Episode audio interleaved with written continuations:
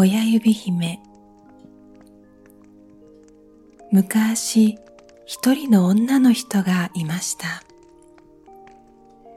その女の人は可愛い子供を授かりたいと思っていました。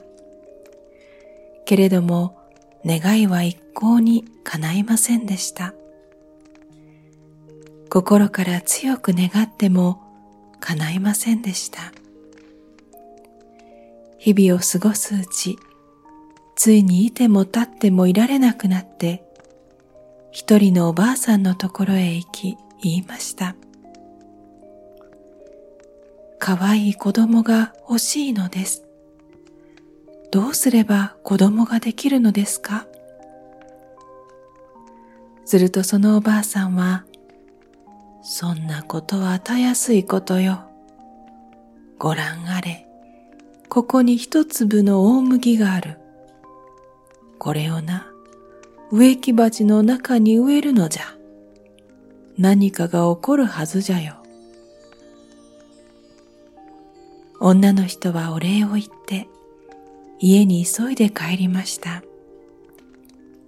帰るなり早速植木鉢を出してきて中に麦を植えました。女の人はじっと植木鉢を見つめて何が起こるのか待っていました。一体どうなるのかしら？と女の人が考えていると驚いたことに土の中がもぞもぞ動いていました。芽が伸びてきて、ニョキニョキ伸びて葉っぱをつけました。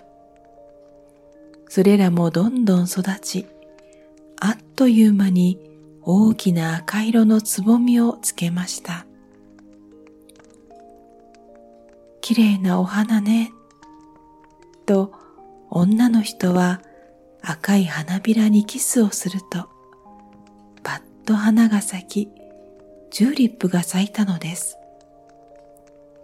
よく見てみると、花の真ん中に人がいることに気づきました。つやつやした緑色のおしべに囲まれて、とても小さな女の子が可愛らしく座っていたのです。でもその女の子は親指半分の大きさしかありませんでした。あまりにも小さいので親指姫と呼ばれることになりました。それから親指姫はくるみの殻の上に花びらを布団にしたベッドで眠りました。またこんな小さな親指姫でも得意なことがあります。この世の誰にも負けないくらい上手に甘く優しく歌えるのです。ある夜、親指姫がベッドの上でぐっすり眠っていると、大きな醜いヒキガエルが一匹部屋の中に入ってきました。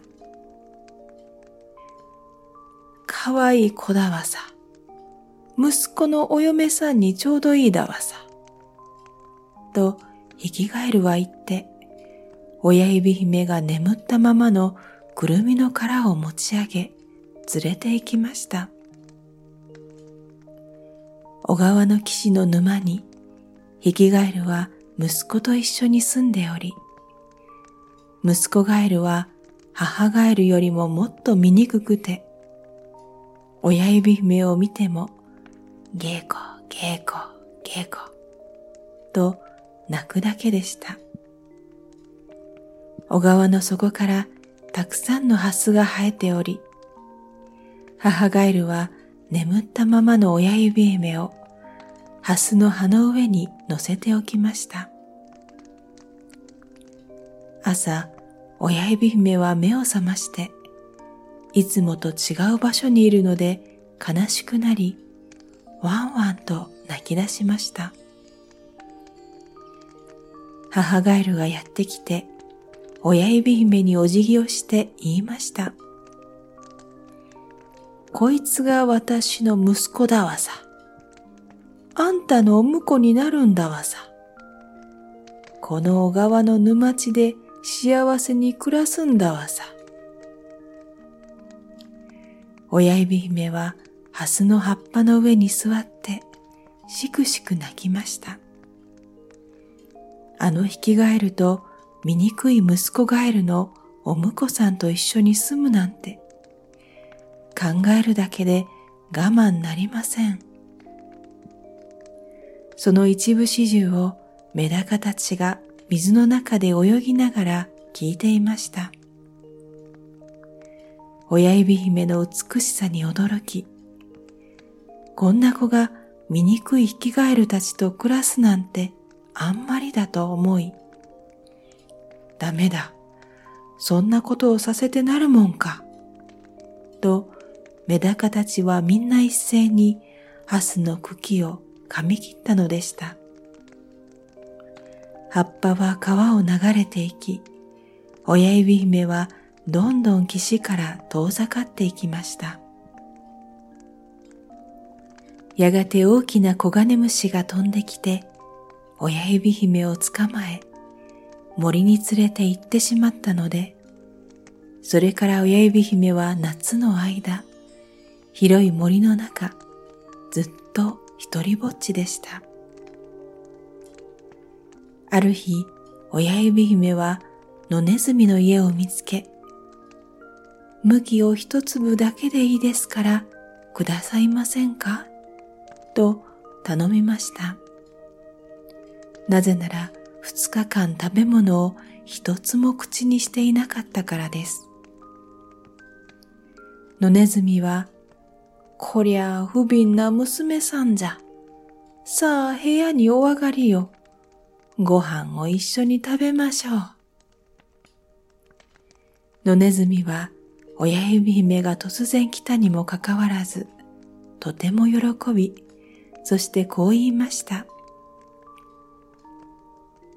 親指姫は恩返しのつもりで、野ネズミから頼まれたことは何でもこなし、楽しい毎日を送りました。野ネズミの家の近所にはお金持ちのモグラが住んでおり、このモグラは親指姫を見ていっぺんに好きになってしまいました。ある日、親指姫は地面にツバメが死んで倒れているのを見ました。その夜、親指姫は眠れませんでした。親指姫はベッドから降りて、大きくきれいに干し草の毛布を編みました。親指姫は毛布を死んだ鳥のところへ運びました。ツバメの上に覆い広げて、野ネズミの部屋から見繕った花をいくつかそばに添えました。毛布はふわふわで、ツバメが冷たい地面で寒くならないように脇の下にも敷きました。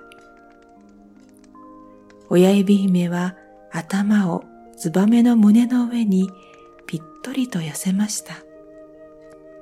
その時、ツバメの体の中から何か変な音が聞こえて、一瞬不安になりました。ドクンドクン。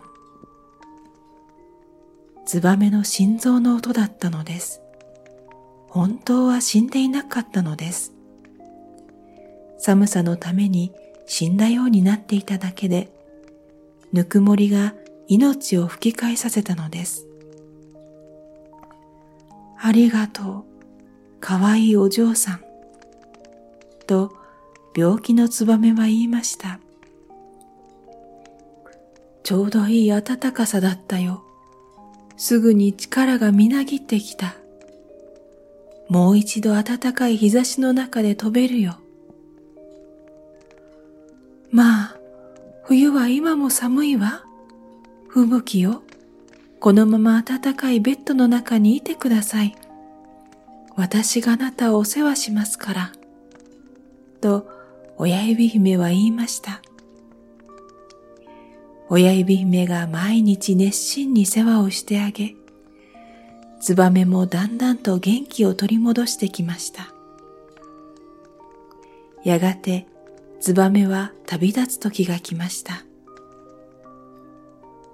親指姫、あなたのおかげでまた飛べるようになりました。本当にありがとう。君なら僕の背中に乗れますよ。僕と一緒に遠くの緑の森へ行きましょう。ツバメさんありがとう。でも、野ネズミさんを一人にしておけないわ。ごめんなさい。遠慮しておきます。そう言いました。ごきげんよう。そしてさようなら。君は本当に優しく可愛いお嬢さんだ。と、ツバメは言い、太陽の光の中へ旅立っていきました。ツバメを見送る親指姫の目には涙が浮かんでいました。本当は親指姫はあのツバメが大好きだったのです。ツバメが旅立ってからすぐに野ネズミは親指姫に言いました。親指姫、お前さん結婚するんじゃよ。もぐらさんがね、お前さんが必要なんじゃって。なんて運がいいんじゃろね。お金持ちになるんじゃから。しかし、親指姫はちっとも嬉しくありません。というのも、土の中奥深くに住んでいて、お日様が大嫌いなモグラがあんまり好きではなかったからです。毎朝お日様が昇る頃、毎晩お日様が沈む頃、親指姫は戸口からそっと外へ抜け出します。するといつも風が吹いて、麦穂がバサッと横に倒れて、その隙間から青空が見えるのです。外の世界ってとっても綺麗で、なんて晴れ晴れしているんでしょう。と、親指姫は思いました。大好きなツバメさんにもう一度会いたいのです。親指姫は強く願いましたが、もうツバメはいないので、しくしく泣きました。いよいよ結婚式の当日に、モグラは親指姫を地中深くに連れて行くつもりでした。地中深くに行ってしまう前に、最後の一回と親指姫はお日様を見に行き、さようなら明るいお日様、と声を張り上げ、お日様へ腕をピシッとまっすぐ伸ばしました。すると空にはあのツバメが飛んできて、親指姫を見つけるとすぐに喜んで地面に降り立ちました。それから親指姫はツバメにこれまでのいきさつを話しました。たちの悪いモグラと結婚する羽目になって、地下深くで暮らすことになったので、これからは明るいお日様が見れなくてしょんぼりしているということを。喋り続けていると、親指姫は一層しくしく泣くのです。寒い冬がもうそこへ迫っている。と、ツバメは言いました。僕はこれからまた南の国へと旅立つんです。一緒に行きませんか？飛び出して山を越えて暖かい南の国へお日様がさんさんと照り輝く場所へ飛んでいくことができる。花たちはとても優雅に咲き乱れているんです。僕と行こう。君は僕の命を救ってくれたんだから。あの暗い通路で凍え死んでいた僕を。ええ、あなたと一緒に行きます。と、親指姫はツバメの背中に座って大空へと舞い上がりました。こうして親指姫とツバメは暖かい国にたどり着きました。ツバメは親指姫の大きな花の上に乗せました。花の真ん中に親指姫と同じくらいの背の高さの人がいたので、親指姫はとてもびっくりしました。実はこの人は花の王子様で、王子様は親指姫を見るととても喜びました。こんなに綺麗な女の子は今まで見たことがないと思いました。王子様は金の冠を外して親指姫の頭にかぶせました。そして王子様は名前を聞いた後、こう言いました。どうか私のお嫁さんになってくれませんか？